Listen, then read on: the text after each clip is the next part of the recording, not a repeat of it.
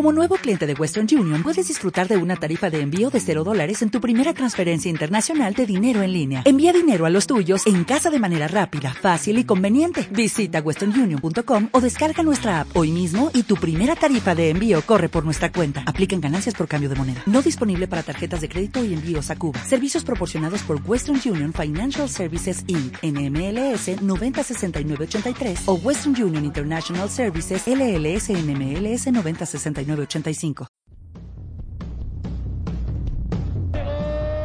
No entra, entonces está la categoría.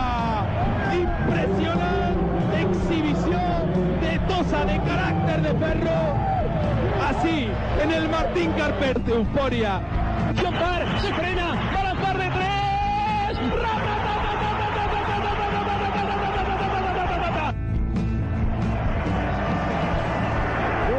Vigil, el triple de David Gil. Gil.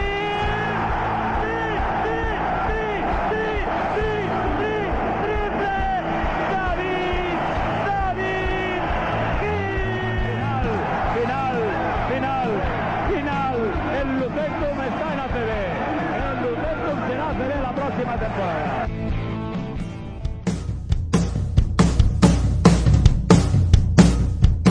A todos, bienvenidos a un nuevo episodio de Lucentum Blogging Podcast.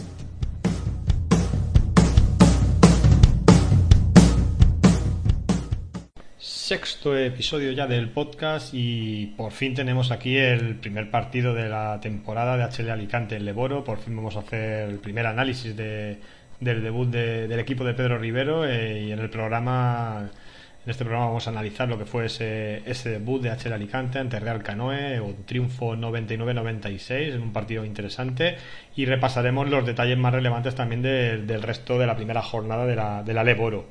Y para culminar este episodio vamos a contar con un protagonista de lujo. Eh, tenemos una amplia y muy interesante entrevista con Juanjo Bernabé, jugador alicantino eh, que ostenta el récord de asistencias y recuperaciones en LEB, un auténtico histórico de la, de la liga y que bueno nos habla de sus inicios en Alicante. Él se formó en la cantera de Montemar, recuerda aquella época. También habla de sus etapas en Cáceres, Ourense y León.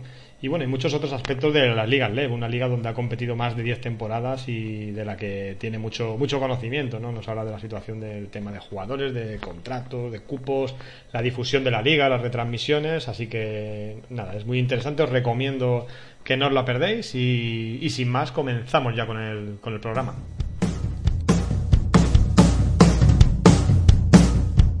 El pasado viernes volvía el básquet al Pedro Ferrandi, la Leboro volvía a Alicante siete temporadas después y bueno, nos dejó el buen sabor de la victoria, eh, 99-96, pero en un partido que no fue nada fácil, que el equipo tuvo una primera mitad en la que se vio superado totalmente por un Real Canoe que bueno, tuvo un planteamiento peculiar, llegaba con, con las bajas de, de sus dos pivots y eso generó problemas a la hora de, de defender por parte de, Alicante. Eh, todos los exteriores, todos los jugadores de Canoe jugaban por fuera, sus a la, a jugaban muy abiertos, nos hacían da- daño desde el perímetro y el resto de jugadores también aprovechaban desequilibrios para hacer también muchas muchas entradas y canastas fáciles. Hasta 17 puntos de ventaja llegó a tener Canoe.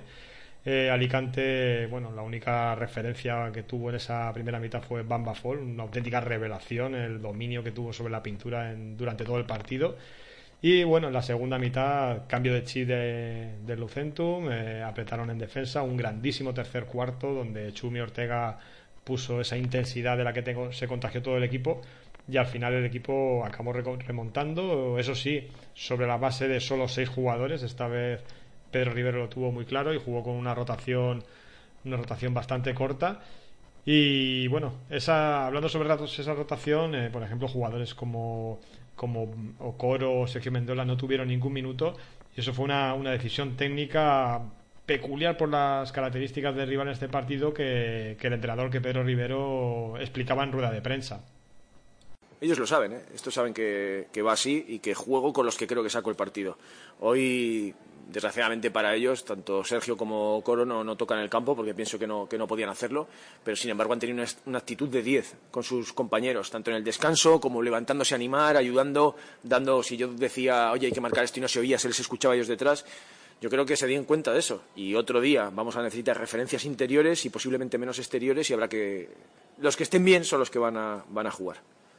Eh, a lo largo del partido llegó a entrar también Isatián, que apenas estuvo cuatro minutos y un poco desubicado en la cancha y no volvió a entrar. También Patrick Bueno eh, salió de inicio, tuvo algunos minutos yo creo que interesantes, pero también llegó un momento en que, que salió de cancha y no volvió a entrar y Pedro Rivero, pues bueno, insistió de nuevo en rueda de prensa eh, en esa línea, ¿no? Y, y recordaba también aquel inicio irregular de liga que tuvo el equipo el año pasado, eh, después de un partido, recuerdo, ante Azuqueca, donde el equipo iba sumó su segunda derrota, donde Pedro Rivero estuvo realmente contrariado y que quizás supuso el punto de inflexión en aquella temporada pasada, según lo que también comentó Pedro Rivero después del partido ante Cano el pasado viernes. Eh, mis cuatro partidos como entrenador el primer año me confundí en eso y dije que no iba a pasar más me confundí porque pensaba que esto iba a pasar, que iba a salir y, se acabó especular. No, no, sé lo que va a pasar, entonces lo que piense que es lo que, voy a, lo que voy a usar. Entonces lo hago desde ese día y creo que va bien. Creo que va bien, que los que están bien en ese momento son los que tienen que estar en el campo. Si ese día eh, espero yo para el que no está bien, pues jugará más Justin. Y si hay otro día que está Patrick mejor que Galán, pues jugará Patrick 28 minutos o 32 y Galán jugará menos y no pasará nada porque saben que es así. Y si no, pues eh, se lo explicaremos las veces que haga falta para que entiendan que, tiene que ser así. Eh, el entrenador del rival, Miguel Ángel Aranzábal, en rueda de prensa después del partido se quejaba un poco también de, que los árbitros, bueno, habían tenido cierta permisividad con, el equipo alicantino eh, a la hora de, de, las faltas y, bueno, en rueda de prensa se mostraba crítico, ¿no?, con ese tema. Obviamente, lo que pasa en estos casos, casualmente remontan 11 puntos, solamente haciendo a falta de 14 segundos, dos faltas y nosotros siete, y no entrando en bonus en el tercer cuarto, cosa que en el cuarto cuarto casualmente vuelve a pasar. No llegan al bonus, llegan al bonus en los últimos 15 segundos cuando el partido está. Eh, nunca lo he entendido. Como tú, viendo arriba, jugando a baloncesto, una de dinámica, haces el doble o triple o cuádruple falta de un equipo que va abajo, obviamente tiene que apretar, sube las líneas y consigue defender muy bien sin hacer faltas. Un mérito total del equipo local. También se quejaba Aranzábal de, que los árbitros no habían castigado a Bambafol con tres segundos en una zona, una situación que según, que según Aranzábal se repitió hasta en varias ocasiones y, también lo hacía hincapié sobre, sobre el tema. Nuestro juego interior, y lo hemos notado mucho, ya que nos ha hecho mucho daño el jugador local, que aparte de que hasta una hora y media en la zona atacante nos ha cogido diez rebotes y le han conseguido pitar la primera zona a falta de tres minutos. Cuando se tiraba, el banquillo le cantábamos siete, ocho, nueve, diez segundos. Eso no es menosprecio ni es nada, es una cosa que nosotros no podemos corregir, solamente corregir nuestro. La sensación que tenemos es que se nos ha escapado un partido que hemos dominado durante 20 minutos y que hemos jugado francamente mal, sobre todo el tercer cuarto. Al final, yo creo que también todas estas declaraciones, igual que las protestas de Rivero en el tramo final del partido, también son frutos de la, de la tensión propia del partido, de declaraciones un poco todavía en caliente y bueno, tampoco hay que darle mayor relevancia porque, bueno, forman parte de, de la competición también.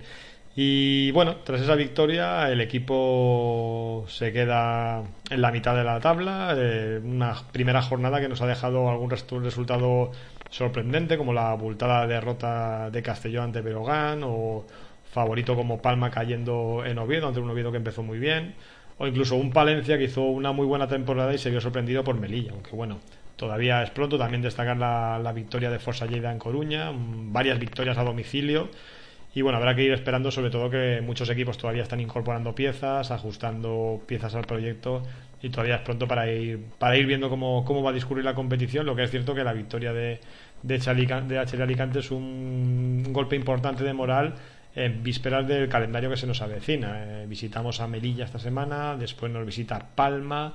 Eh, viajamos a Breogán y luego nos tenemos que recibir a, a Urense, ¿no? Yo creo que es un calendario complicadísimo y que esta victoria pues bueno, nos puede dar ese primer golpecito de moral para afrontar estos siguientes partidos con, con confianza y poder meter en dinámica a, todos los jugadores. Así que, bueno, queda quedarse con ese triunfo, con las buenas sensaciones y también con las muchas cosas a mejorar que, que sigue teniendo el equipo.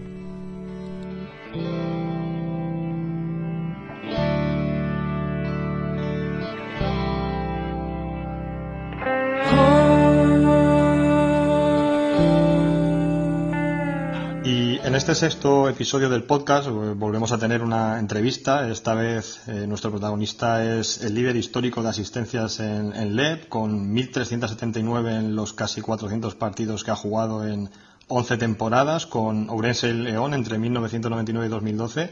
Y además es, ese jugador es alicantino. Hablamos de, Juanjo Bernabé, que lo tenemos al otro lado del teléfono. Bienvenido y muchas gracias por atendernos. Bueno, pues muchas gracias a vosotros de mí y encantado de atenderos, claro que sí. Y bueno, empezando por el principio, eh, jugador alicantino, formado en la cantera de Montemar, pero que nunca tuvo la ocasión de jugar a nivel profesional en, el club de la ciudad, en Lucentum en este caso.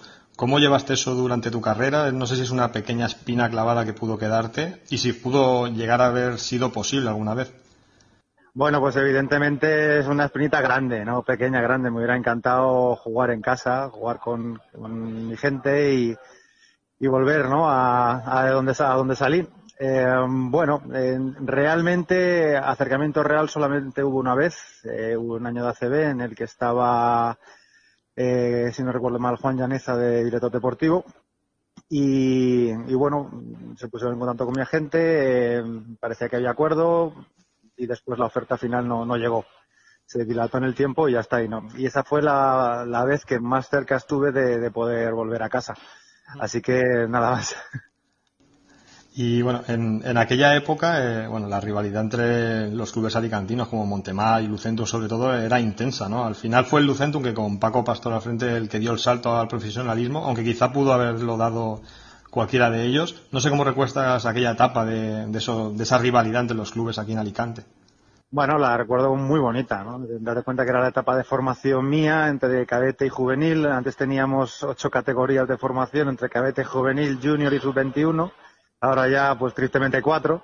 Pero en aquel momento había muchísimo baloncesto y de muchísima calidad. Eh, la generación mía del 75 era una generación muy potente en, en, en Alicante. Eh, nunca tuvimos la suerte de, de, poder ir a un campeonato de España porque la, fase que había de intersector era muy dura contra Pamesa o. Teca sí que consiguió en su momento poder optar a eso, a pasar el corte. Eh, pero había mucha mucha rivalidad eh, pues entre Teca, Montemar, Carolinas, Maristas, había Adesavi, había mucho nivel y después fuera de lo que era Alicante Capital, con él la novela había también muchísimo nivel. Bueno, era un baloncesto muy bonito, eh, yo lo recuerdo con, con muchísimo cariño de aquella época. Todos mis amigos de baloncesto son de aquella época. Y, y, con los que tengo relación todavía y bueno, pues solo, solo muy buenos momentos y muy buenos recuerdos de aquello. Y bueno, en, en tu larga trayectoria ¿no? de casi dos décadas, solamente has estado en tres clubes a, a, nivel profesional, que eso es algo de otra época. Hoy se nos hace difícil encontrar casos similares. Eh, Cáceres, sobre todo en, en ACB allí, eh, Ourense y luego León. Viviste uh -huh. competiciones europeas, ascensos, descensos. No sé cuál, cuál es un poco el mejor recuerdo de toda esa época en solo tres ciudades, pero donde has vivido cosas muy importantes con jugadores y entrenadores también muy importantes.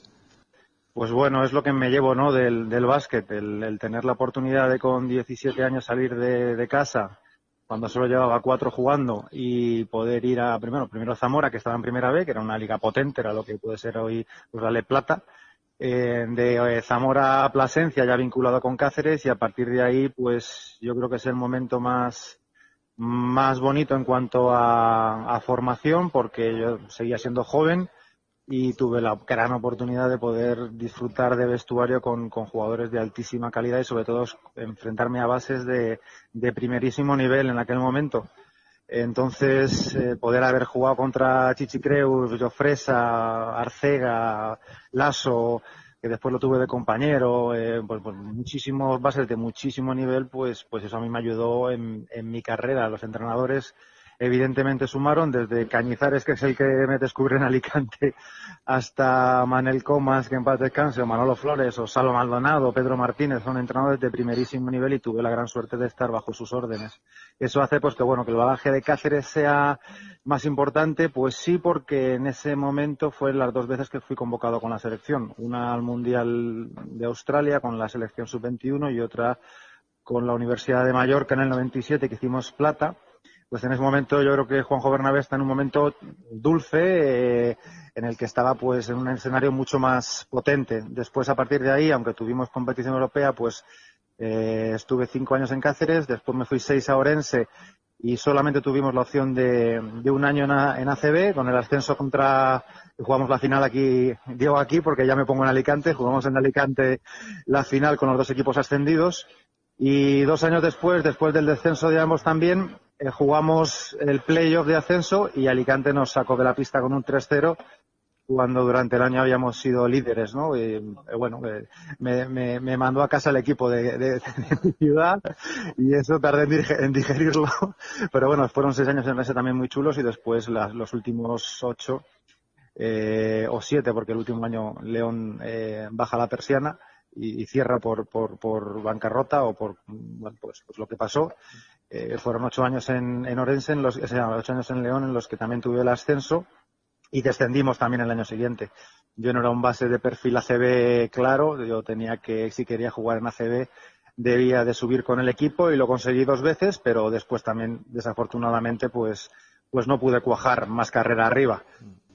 Y bueno, has comentado, ¿no? En toda esa época, aquella convocatoria con la sub-21 para el Mundial de Australia, eh, ¿con quién coincidiste allí como, como compañero y como rival en, aquel, en aquellos campeonatos?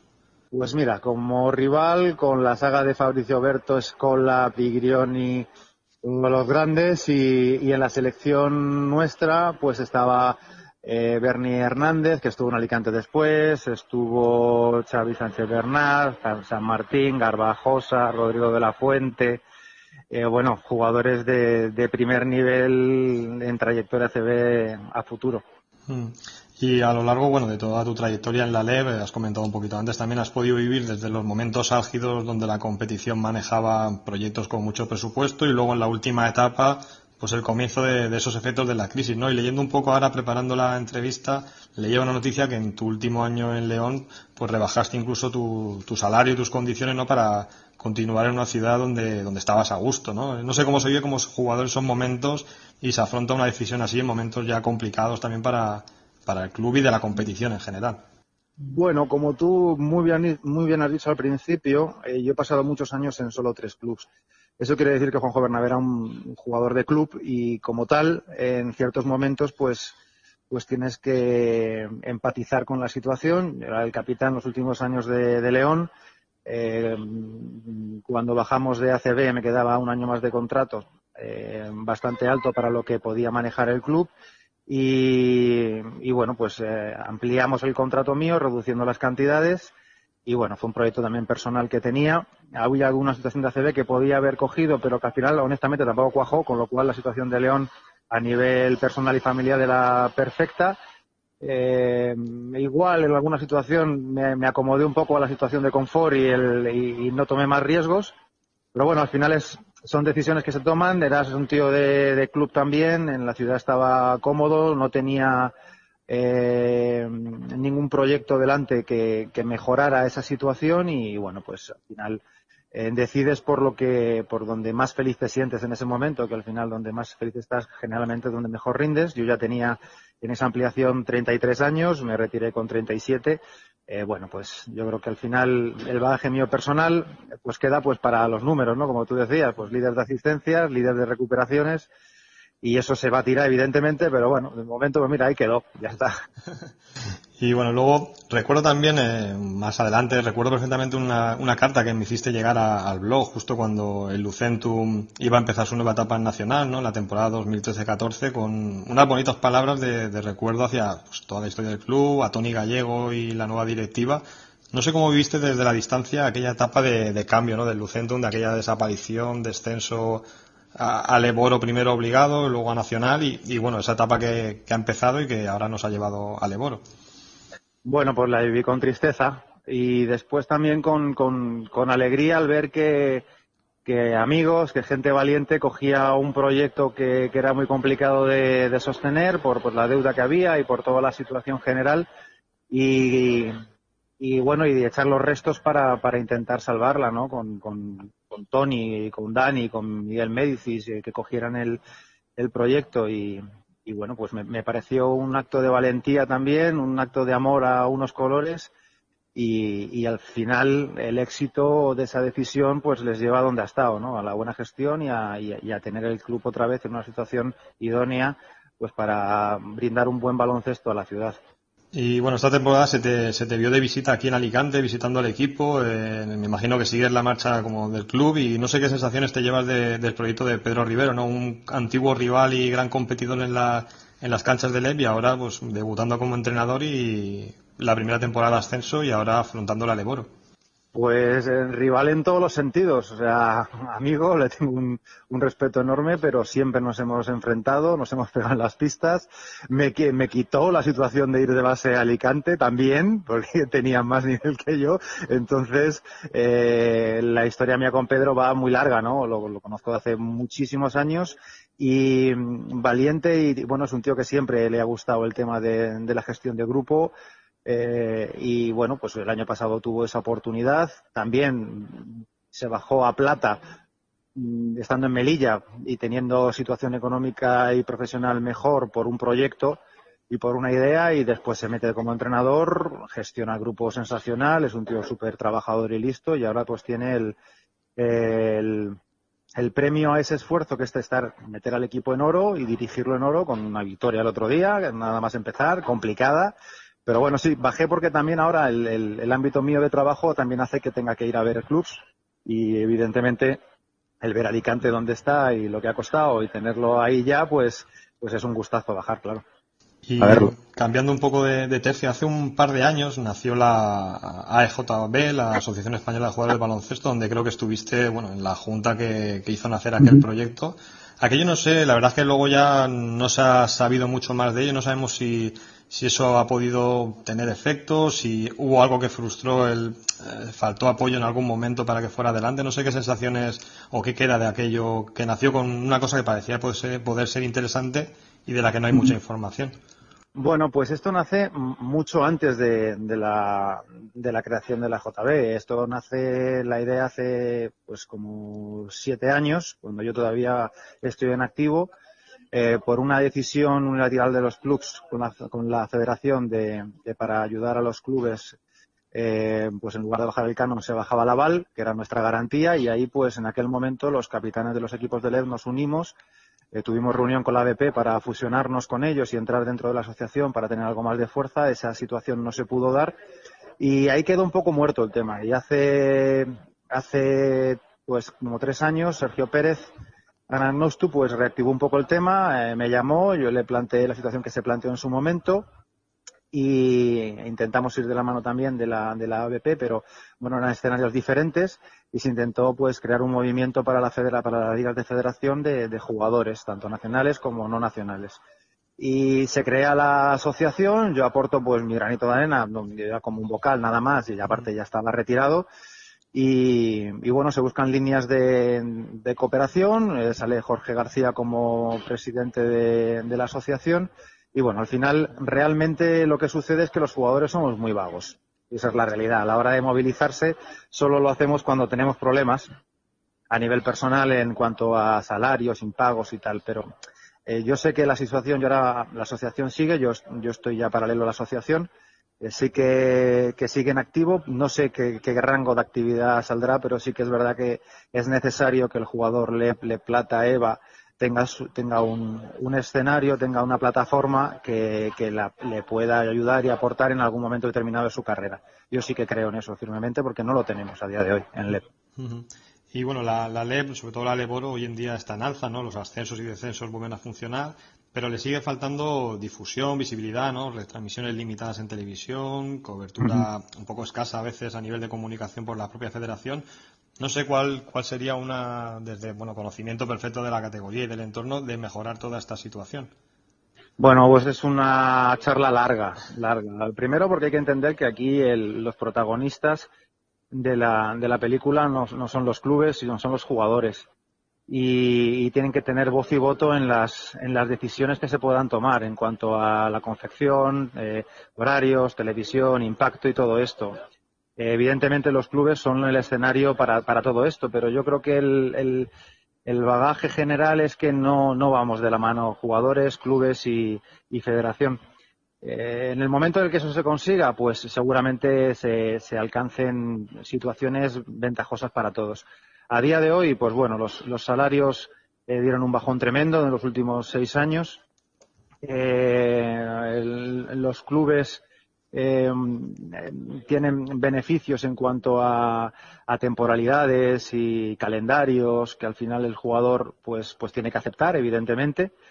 Pero yo bajo mi punto de vista el, ir los tres los, los, tres puntos de lo que son las ligas jugadores clubes y federación de la mano ayudaría más a que tuviera más fuerza a la hora de bueno pues pelear situaciones como las de las retransmisiones como las de las vacaciones como la de los salarios, las garantías salariales, los mínimos, los, bueno, una serie de cosas que, que son importantes y que ahora mismo pues están en manos de clubes y federación y, y los jugadores pues no les queda otra que, que, acatarlos si quieren, si quieren competir en la categoría. Y ya por, por último, ya para, para terminar, hace un par de semanas creo que tuviste el lujo de poder estar viviendo en primera persona el oro de la selección en el Mundial. No sé qué tal fue esa experiencia y cómo se vio desde allí, ¿no? Desde aquí, bueno, disfrutamos todos mucho. Jugadores muy criticados en otras eh, convocatorias, en otras épocas, dieron un paso adelante y, bueno, no sé desde allí en primera instancia, a pocos metros, cómo, cómo se percibe todo aquello. Pues con muchísima admiración. Primero porque si, si, estás metido en el mundillo real de lo que son las contrataciones y los clubes y tal, como estoy yo ahora, pues te das cuenta que somos campeones del mundo y hay 55 nacionales solo en, los 200 y pico jugadores que hay en la liga, ¿no? Que ves que las etapas de formación son muy cortas, que ves que es complicadísimo sacar jugadores de primer nivel eh, y mantenerlos en el tiempo. Y entonces cuando ves que una selección española se mete en semifinales. Se mete en la final, estás allí, encima has defendido en tu etapa joven la camiseta de la selección, tienes la oportunidad de estar allí, pues se te ponen los pelos de punta, evidentemente, te emocionas, te juntas con todos, los conoces, te das abrazos. Bueno, pues, pues realmente fue una experiencia muy bonita que yo por trabajo no, no contemplaba ver porque yo tenía eh, semifinales y final, pero desde hacía un mes. Entonces yo iba a trabajar y me encontré con que con la gran suerte de que pude ver semifinal de Australia, que fue un partidazo, y después la final y ver cómo mi país quedaba campeón del mundo, ¿no? Entonces, pues, pues poder vivirlo in situ y encima tener la suerte de poder acercarme a saludar a los jugadores y a, y a Jorge Garbajosa y bueno pues pues es muy es muy bonito. Eso no ya no me lo quitan eso ya no me la quitan. El, reto es conseguir traducir eso en, en, una mejoría no que tuviera un reflejo eh, pues lo que dices tú mayores jugadores de formación que puedan tener al final futuro de verdad y hueco eh, ya no solo en ACB sino en las ligas LEV donde también eso suele ser un problema no la, a veces poca relevancia que tienen a no ser que sean obligados entre comillas a veces por por cupos no Claro, ahora pues bueno hay incentivos para, para aumentar el, el, nivel de jugadores nacionales, como son los los descuentos en cuanto al canon que hay que pagar si tienes seis jugadores, eh, bueno, iniciativas que siempre son positivas, que siempre son positivas, pero que hay que, que hay que alentar. Evidentemente, tampoco hay tanto nivel de jugadores LEP nacionales que pasen de 18 a 19 años, o sea, que acaben su etapa junior, no los hay pero hay que apostar porque hay una Le Plata, hay que seguramente retocar Liga EVA para que haya mucho más jugador eh, vinculado de, formación. Bueno, seguramente yo espero y deseo que después de este oro, con lo complicadísimo que ha sido, porque como tú muy bien dices, ha habido ventanas, ha habido jugadores que no han estado convocados para la parte del Mundial, pero que han puesto la selección para poder ir el Mundial eh, jugadores que, han estado criticados durante años, como Claver, por ejemplo, que ha hecho un mundial es, excepcional. Eh, bueno, yo creo que todo esto nos tiene que hacer ver que, ah, si teniendo muy poquitos jugadores en ACB somos capaces de ser campeones del mundo otra vez, no esperemos a que esta generación se haga mayor para ver dónde estamos. Habrá que ir poquito a poco trabajando y dando oportunidades tanto a los clubes como a los entrenadores sean valientes y que metan al jugador nacional eh, lo máximo posible para, pues bueno, pues para que date cuenta que este verano también los, las, las selecciones de formación, tanto a nivel masculino como femenino, han sido un éxito otra vez. Esto es muy complicado. Somos un país pequeño comparado con los demás. Si tenemos este talento de materia prima y después arriba no pueden tener esa llegada o esa oportunidad, pues, pues, pues fíjate tú, si a Ricky no lo ponen con 17 años en el ACB o a Rudy o tal, pues, pues bueno, ¿cuántos jugadores hay este año de 17 años que van a jugar o de 18, 15 minutos en ACB? Pues, pues no va a haber muchos seguramente. Entonces, pues bueno, veremos. Bueno, pues no, no te robo más tiempo, solamente agradecerte el tiempo que nos has dedicado y nada, muchísimas gracias por, por ese hueco, por esta, por esta entrevista para el podcast. Nada, a vosotros y encantado, que a veces me ponen que soy de Orense y no, yo soy alicantino. Borracho y fino, como Dios manda. Así que para mí es un placer que me hayáis llamado, que os hayáis acordado de mí y ojalá que al club le vaya fantástico este año en, en LEP. Y por otro lado, yo bajaré bastante, así que si nos veamos, Ramón, en otro momento, pues encantado de, de, de hablar contigo. Perfecto, un saludo. Venga, un abrazo.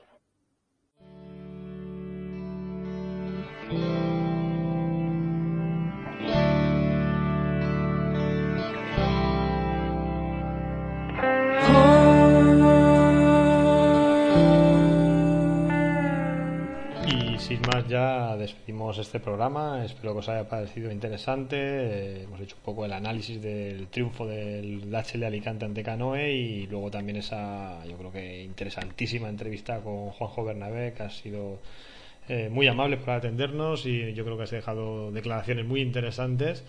Y nada, ya la próxima semana tendremos un nuevo episodio. HL Alicante juega el próximo viernes en, en, Melilla, partido muy complicado. Y bueno, el próximo lunes o martes seguramente analizaremos lo que ha sido esa jornada y esperemos que podamos contar un nuevo triunfo de HL Alicante. Como siempre, muchísimas gracias a todos por, por escuchar y por el recibimiento que sigue teniendo el podcast. Un saludo.